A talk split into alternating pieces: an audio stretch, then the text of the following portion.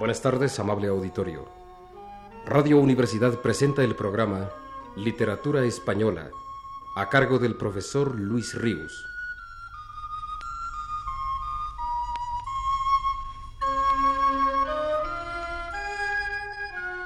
El profesor Luis Ríos nos dice en su texto más reciente, uno de los poetas modernistas que más renombre alcanzó en vida y mayor olvido al morir fue Emilio Carrere, madrileño nacido en 1881 y muerto en 1947. Su obra poética es extensa, y aunque en ella predomina cuantitativamente lo deslesnable, no cabe duda que se explica el éxito del poeta en su juventud por el garbo decadente que a veces tienen sus versos. Escuchemos este poema suyo intitulado Horas, que dice así.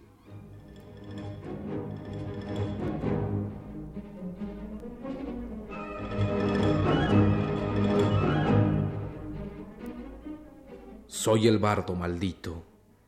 En el altar del mal tengo mi rito. Mi única y triste amiga, la corneja, al pasar me saluda con su grito desde su nido de la torre vieja.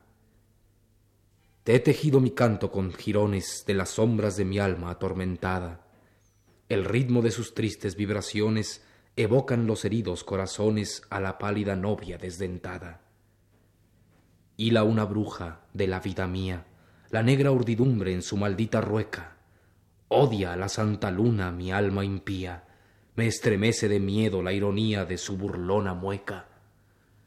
Si escuchan en el bosque mis cantares de terror, los viajeros desfallecen, y en las noches de fiestas familiares a mi paso las luces palidecen y se cierran medrosos los hogares.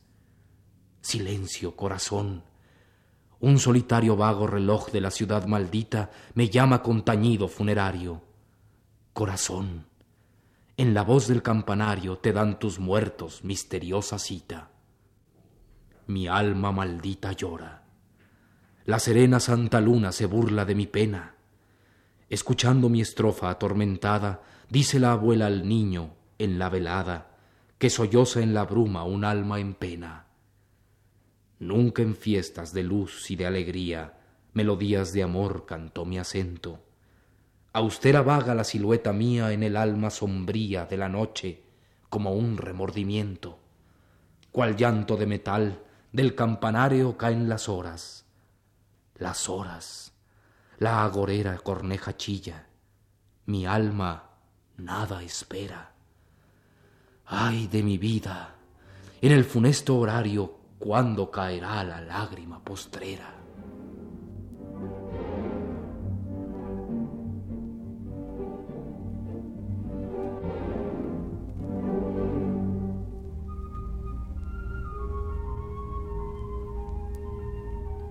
La vida de bohemia que llevó Carrere colaboró mucho a su prestigio popular o populachero, como quiera verse. Los cronistas de pintoresquismos de aquel comienzo de siglo no olvidan al poeta pseudo maldito nunca. Oigamos, por ejemplo, esta página de las memorias de César González Ruano, que con motivo de una anécdota sentimental del periodista da idea de tal prestigio. Cuenta González Ruano. A la bombilla llevaba algunas veces a Fe, una muchacha espigada, rubia y con los ojos claros, que se emocionaba con las novelas de Mata e Insúa, y a la que logré convertir, ya que a Verlaine era imposible, a Emilio Carrere.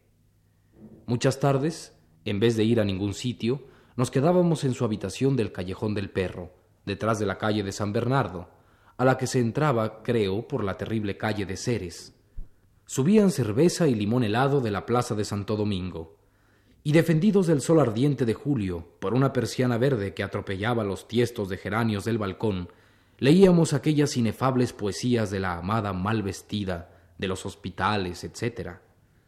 Fe era muy sentimental y muy inocente, a pesar de la vida que había llevado. Le encantaba oír poesías, y al anochecer salir por el barrio de mi brazo y oírme explicar frente a una casa que allí había vivido Becker y frente a otra que en aquellos sótanos había estado Luis Candelas. Había una casa que le daba mucho miedo. Era un caserón abandonado de la calle de la Cruz Verde que tenía leyenda a la madrileña de ánimas en pena y monederos falsos.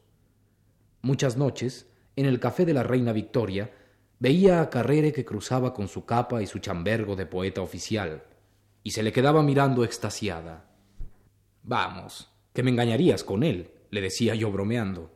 Y contestaba, no, engañarte no te engañaría ni con zorrilla que viniera y me pusiese además un piso. Fue más modesta que todo eso. La retiró de la vida de Gorrión Alegre, un empleado de arbitrios municipales que trabajaba en la estación de Atocha, pero acabó por dejarlo y entrar de corista en Apolo. Con las vocaciones fuertes no hay nada que hacer.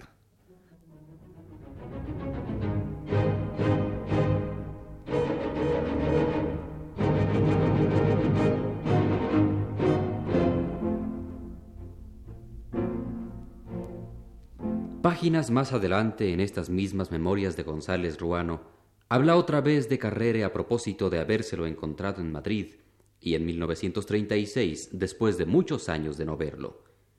Lo que de él dice caracteriza bastante bien al poeta y por tanto vale la pena que lo recordemos.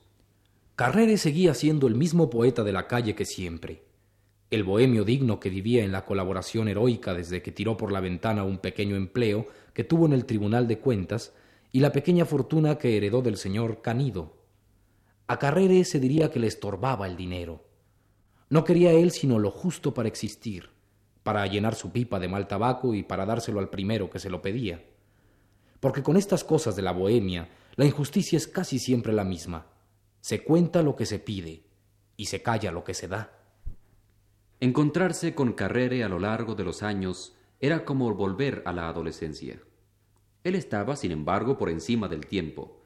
Había nacido en 1880 y desde los veinte años publicado libros que se acercarían a un centenar, pero que en realidad sólo eran diez o doce porque, vengándose de la cicatrería editorial, les cambiaba el título y lo volvía a vender. Carrere resultaba en todo un poco intemporal no se sabía bien a qué época pertenecían sus versos, ni cuándo había sido joven, ni siquiera si ya estaba en la vejez. Representaba en realidad el lujo de la gran ciudad, el lujo de un Madrid crecido, que ya era tan rico como para tener un poeta oficial y pobre. Cuando murió me convencí de lo empobrecido que se quedaba Madrid sin este poeta, que era su poeta.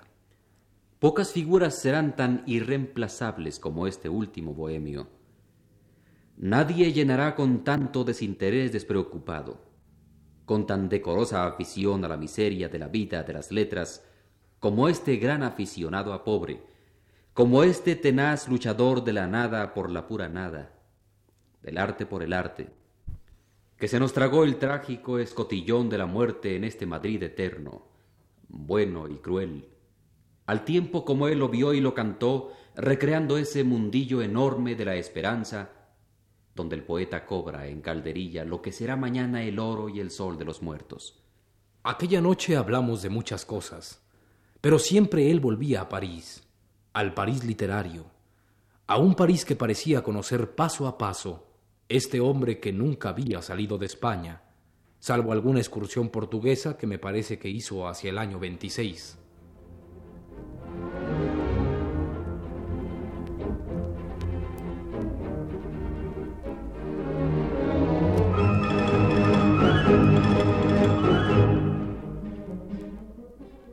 Autor, entre otros libros de poemas de El Caballero de la Muerte, Románticas, Del Amor, del Dolor y del Misterio, La Copa de Berlín y Los Ojos de los Fantasmas, escuchemos para concluir esta alusión a Emilio Carrere su poema Fiesta de Verbena. Dice así.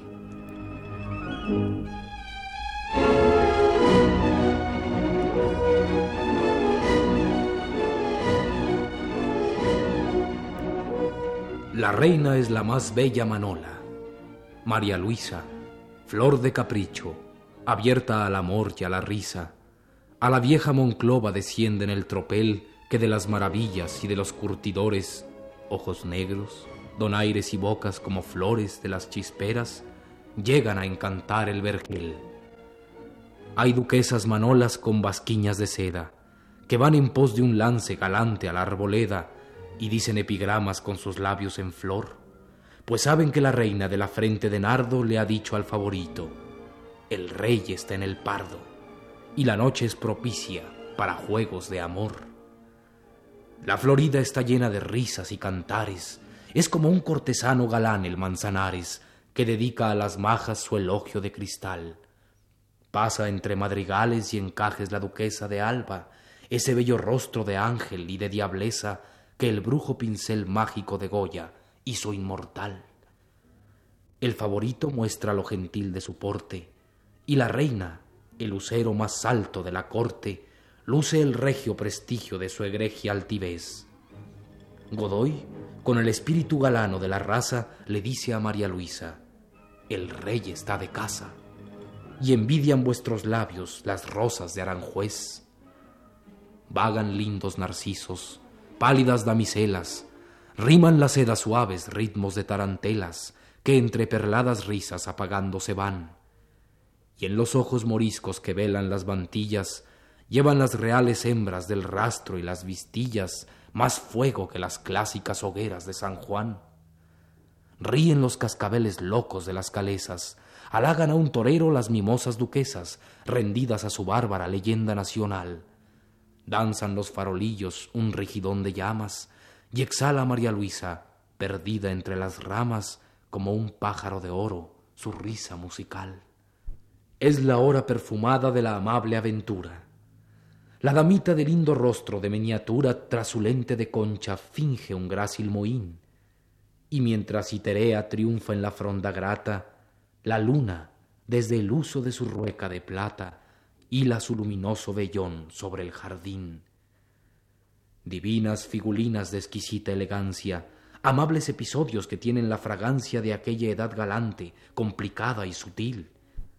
Países de abanicos, con lindas pastorelas que en los viejos retratos tienen nuestras abuelas pendientes de sus manos exagües de marfil.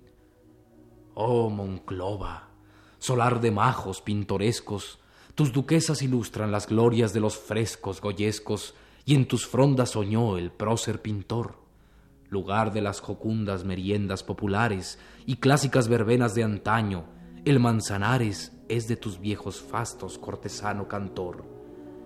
Vieja Monclova, llena de un perfume lejano y galán por las noches, en tu frondoso arcano habla con voz de fábula la maga evocación, y allí mana una fuente de sonorosa risa que dice, aquí estuvieron Godoy y María Luisa, y aún vaga su amorosa leyenda en mi canción.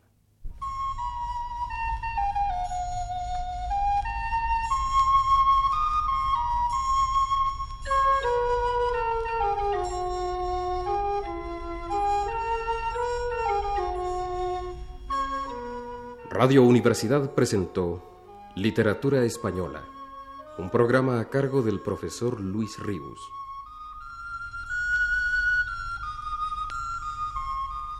En este programa participaron Rolando de Castro y Arturo Gutiérrez Ortiz. Locutor Rodríguez Llerena.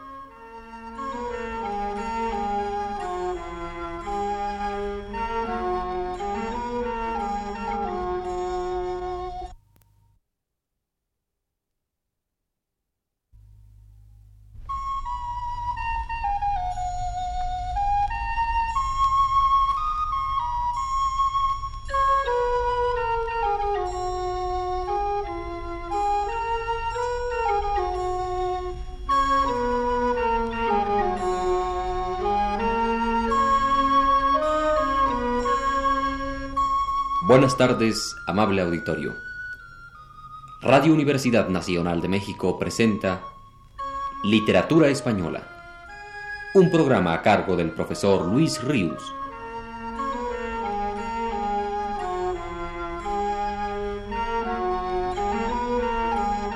El profesor Luis Ríos nos dice en su texto más reciente. Entre los poetas contemporáneos españoles, tan dados muchos de ellos a reflexionar acerca del quehacer poético, es tal vez Antonio Machado quien más claramente haya expresado dichas meditaciones. Esto no quiere decir que el poeta castellano de Sevilla haya creído nunca que es posible captar la esencia de la poesía por vía intelectiva. Por el contrario, todas sus reflexiones parten de la base de la imposibilidad de conseguir ese propósito al que, en último extremo, el pensamiento del poeta se dirige. Constantemente llama la atención del lector sobre tal imposibilidad. Y así dice, por ejemplo, Hemos de hablar modestamente de la poesía, sin pretender definirla, ni mucho menos obtenerla por vía experimental químicamente pura. Os digo todo esto un poco en descargo de mi conciencia y arrepentido de haberos hablado de poesía alguna vez, aparentando, por exigencias de la oratoria, convicciones sólidas y profundas que no siempre tengo. Es el peligro inevitable de la elocuencia que pretende elevarse sobre el diálogo. Sin embargo, al tiempo que Machado hace esa salvedad, la cual nunca deberá perder de vista el lector, afirma también la necesidad que el poeta tiene de buscar con la inteligencia alguna luz en el misterio profundo del mundo poético. Todo poeta escribe, supone una metafísica. ¿Acaso cada poeta debiera tener la suya, implícita, claro está, nunca explícita? Y el poeta tiene el deber de exponerla por separado, en conceptos claros. La posibilidad de hacerlo distingue al verdadero poeta del mero señorito que hace versos. Pero ya que nos hemos topado con una afirmación expresada rotundamente por Antonio Machado, volvemos otra vez al principio. A la afirmación de sus dudas como base, para no traicionar nunca el espíritu de lo que acerca de la poesía dirá en otras páginas. Insistimos, como él mismo lo hace, y repitiendo sus propias palabras en ello. No toméis demasiado en serio cuántas veces os lo he de repetir, nada de lo que os diga. Desconfiad sobre todo del tono dogmático de mis palabras, porque el tono dogmático suele ocultar la debilidad de nuestras convicciones. ¿Y qué especie de maestro ciruela es este? Decid para vuestro capote, que nunca está seguro de lo que dice. Es muy posible, añadid, que este hombre no sepa nada de nada. Y si supiera algo, ¿nos lo enseñaría?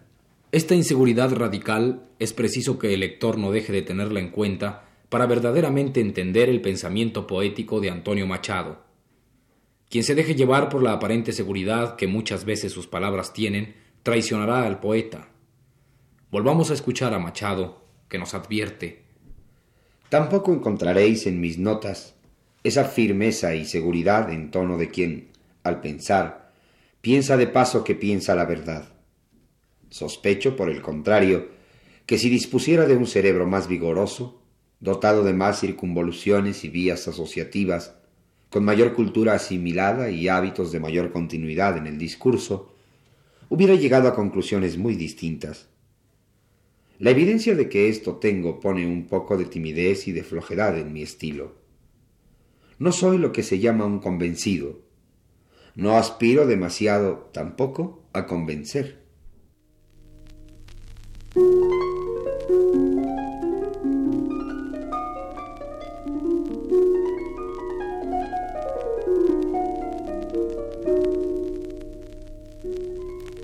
Pero claro que no se quedará Machado, por ese prurito tan suyo de escéptico convencido, en proposiciones acerca de la naturaleza de la poesía tan vagas como aquella que alguna vez hizo, diciendo poesía es algo que hacen los poetas, sino que llegará a proponer definiciones más precisas.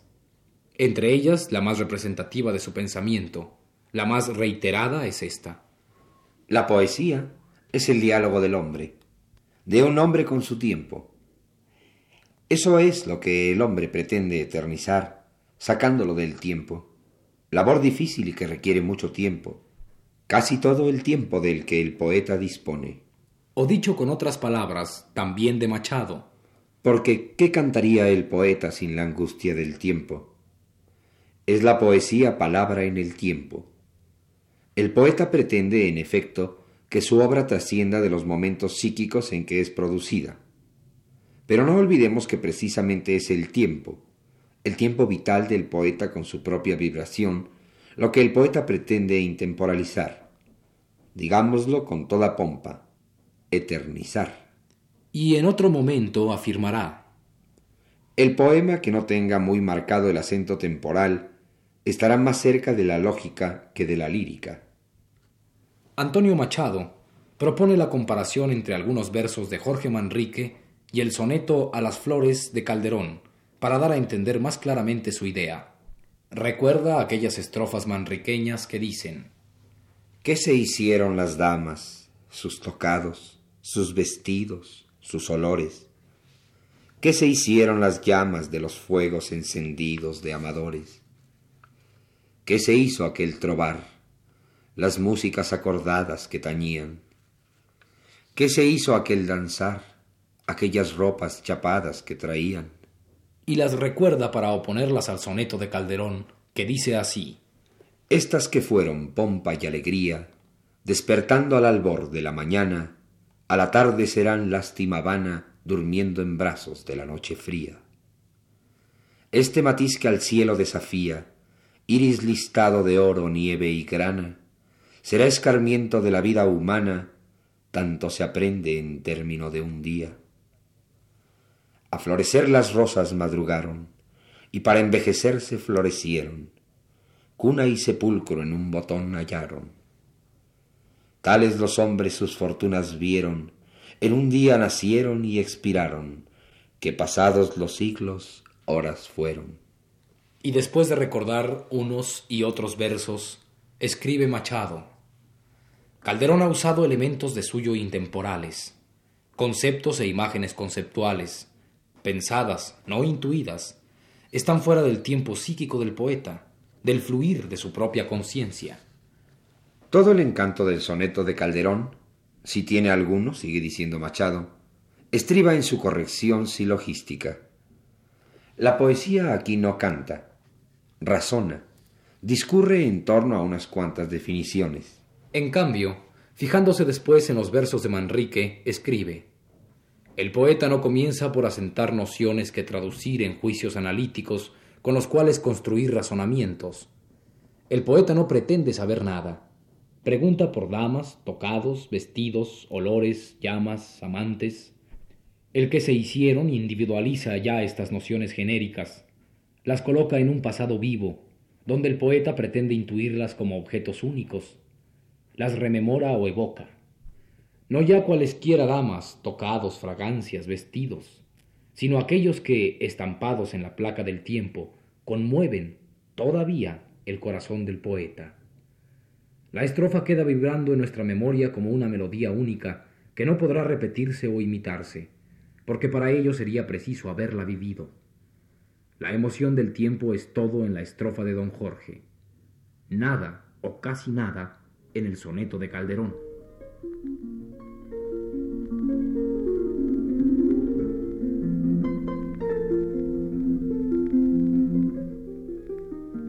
Damaso Alonso resume así el pensamiento de Machado sobre la temporalidad necesaria al poema.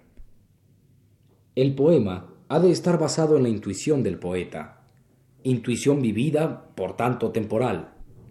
El poema se ha de basar en emocionada intuición única, como ocurrida en el devenir temporal. De esa intuición parte el pensamiento poético.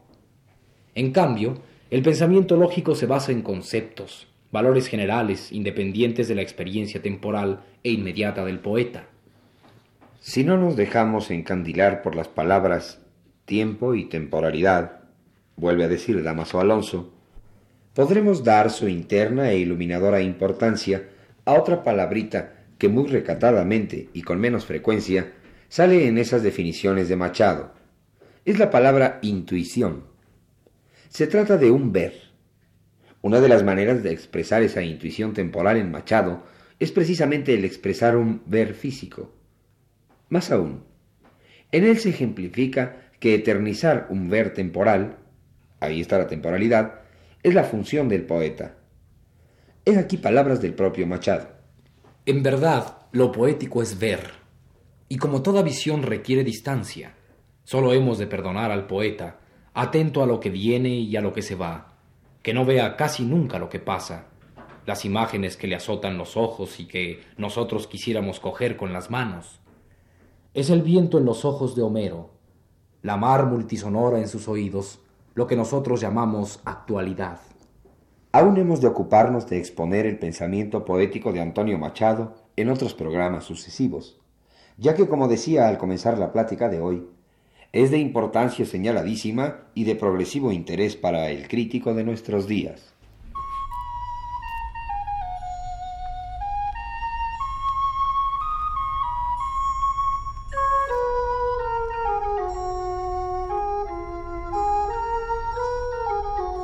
Radio Universidad Nacional de México presentó Literatura Española, un programa a cargo del profesor Luis Ríos.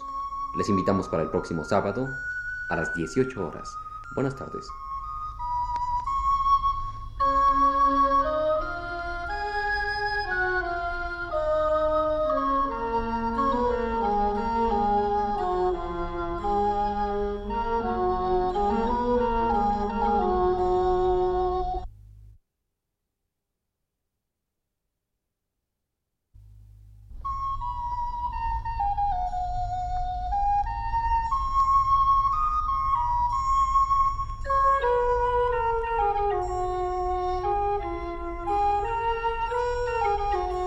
Señoras y señores, les presentamos el programa Literatura Española, que prepara el profesor Luis Ríos.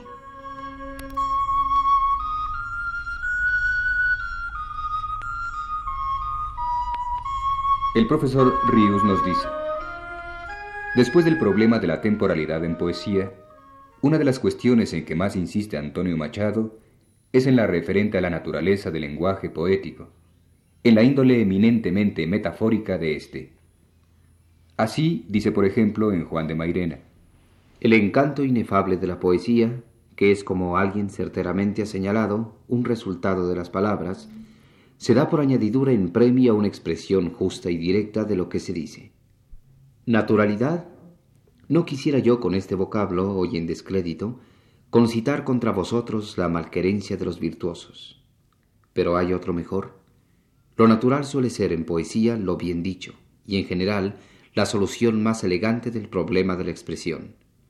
Quod elixum est neasato, dice un proverbio pitagórico, y alguien con más ambiciosa exactitud dirá algún día, no la toques ya más, que así es la rosa. Sabed que en poesía, sobre todo en poesía, no hay giro o rodeo que no sea una afanosa búsqueda del atajo, de una expresión directa, que los tropos, cuando superfluos, ni aclaran ni decoran, sino complican y enturbian, y que las más certeras alusiones a lo humano se hicieron siempre en el lenguaje de todos. No hay giro o rodeo que no sea una afanosa búsqueda del atajo, ha escrito Antonio Machado, refiriéndose a la expresión poética. Esta paradoja reaparecerá frecuentemente en sus meditaciones de Juan de Mairena y Abel Martín. Una y otra vez repetirá, que como no existe perfecta conmensurabilidad entre el hablar y el sentir, el poeta ha tenido siempre que valerse de la expresión indirecta, perifrasística, en fin, metafórica. Puesto que el lenguaje, como producto social, no puede por sí mismo expresar la vibración irrepetible, única del sujeto poseído de una determinada vivencia, éste tiene que recurrir a formas idiomáticas que, ya que no la pueden significar en sentido estricto las palabras, la sugieran o la evoquen mediante comparaciones, sustituciones, contraposiciones, etc. Metáfora es poesía irremediablemente.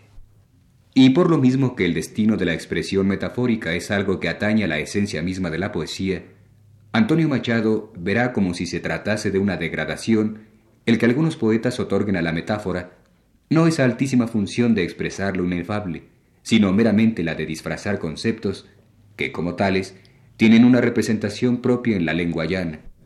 Así, por ejemplo, se revolverá contra los poetas barrocos por lo aficionados que fueron a sustituir la designación directa de las cosas por metáforas que no iban encaminadas más que a tal sustitución. Quiero decir que con tales metáforas evidentemente no intentaban expresar un individual afecto, una particular emoción interna, sino que tan solo buscaban hacer un alarde de ingenio, enamorados de la dificultad de la invención y del pretendido ornamento que eso supone. Designar a la plata llamándola orocano y nombrar al oro como plata rubia, o referirse a la mesa como pino cuadrado, le parecían a Machado formas superfluas y degradantes del uso metafórico, que, repito, él consideraba llamado a más alto destino, al de hacer posible el diálogo del hombre con su propio tiempo interno y por eso insistía en que la naturalidad era ingrediente básico de la buena poesía, entendiendo por ella la estricta ceñidura del poeta a la metáfora en cuanto a expresión esencial, y no en cuanto a significación ornamental, la cual complica innecesariamente el poema y lo torna artificioso.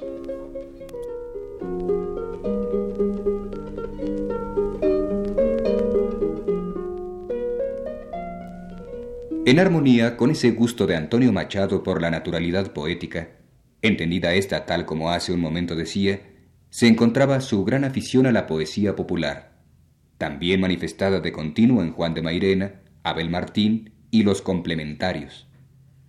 Este es uno de tantos fragmentos en que toca el punto diciéndonos, Reparad en esta copla popular.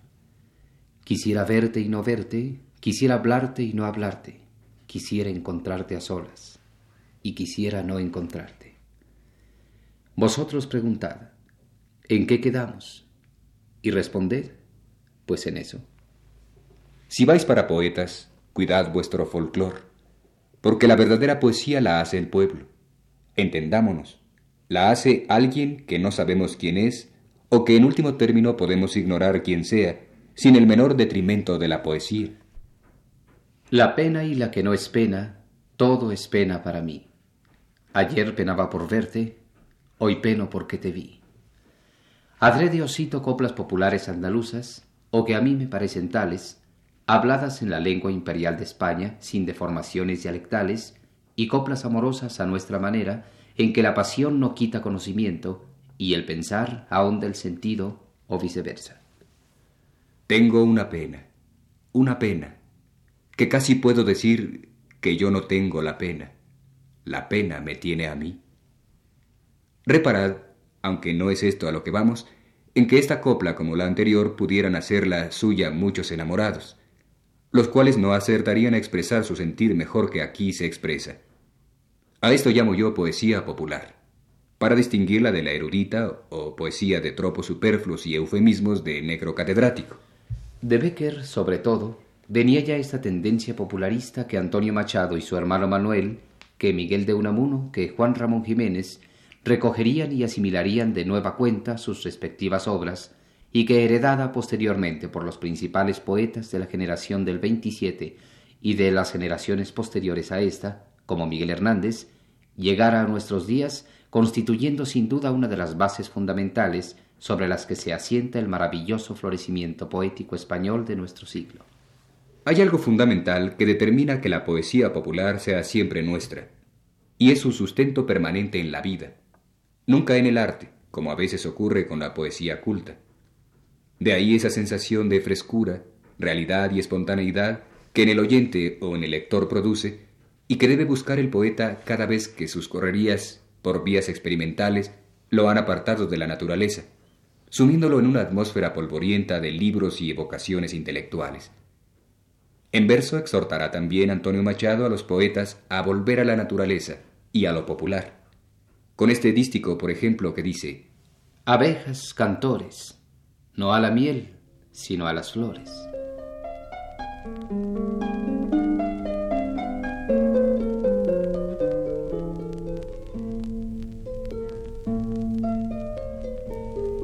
Como un amuno, Antonio Machado establecía un contraste entre la lengua escrita y la hablada, instando al escritor a que se acercara a esta última, alejándose de la primera. A ese punto se refiere precisamente el primer párrafo de Juan de Mairena en el que se lee. Señor Pérez, salga usted a la pizarra y escriba los eventos consuetudinarios que acontecen en la rúa. El alumno escribe lo que se le dicta. Vaya usted poniendo eso en lenguaje poético. El alumno, después de meditar, escribe lo que pasa en la calle. Mairena, ¿no está mal? Cada día, señores, la literatura es más escrita y menos hablada.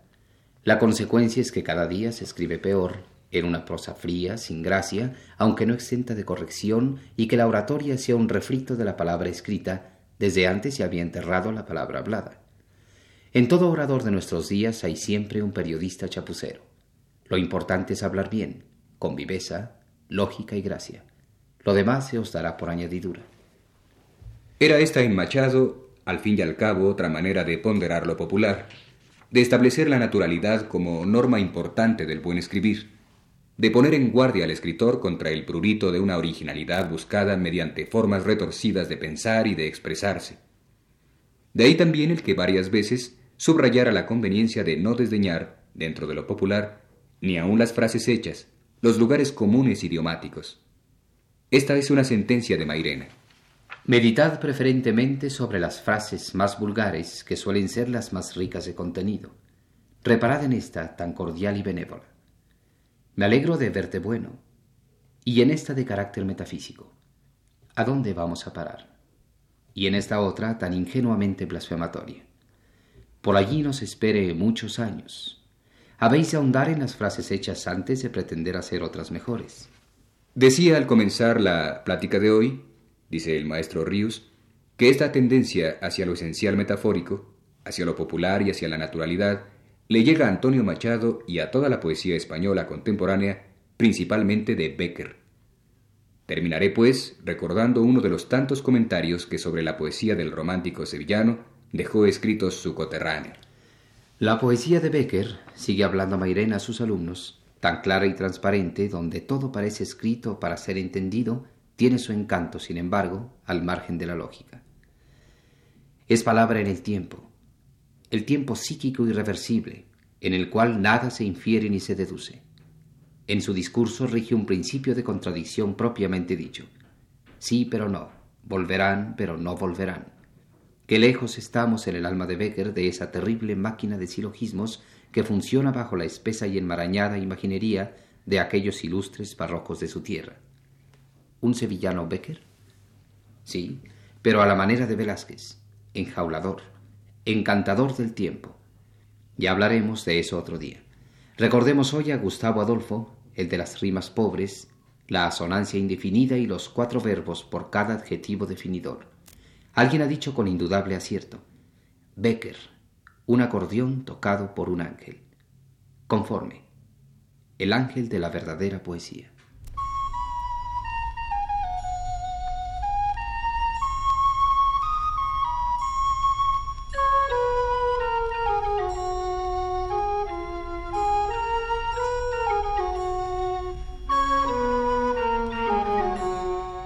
Les hemos presentado así, señoras y señores, el programa Literatura Española, que prepara el profesor Luis Ríos.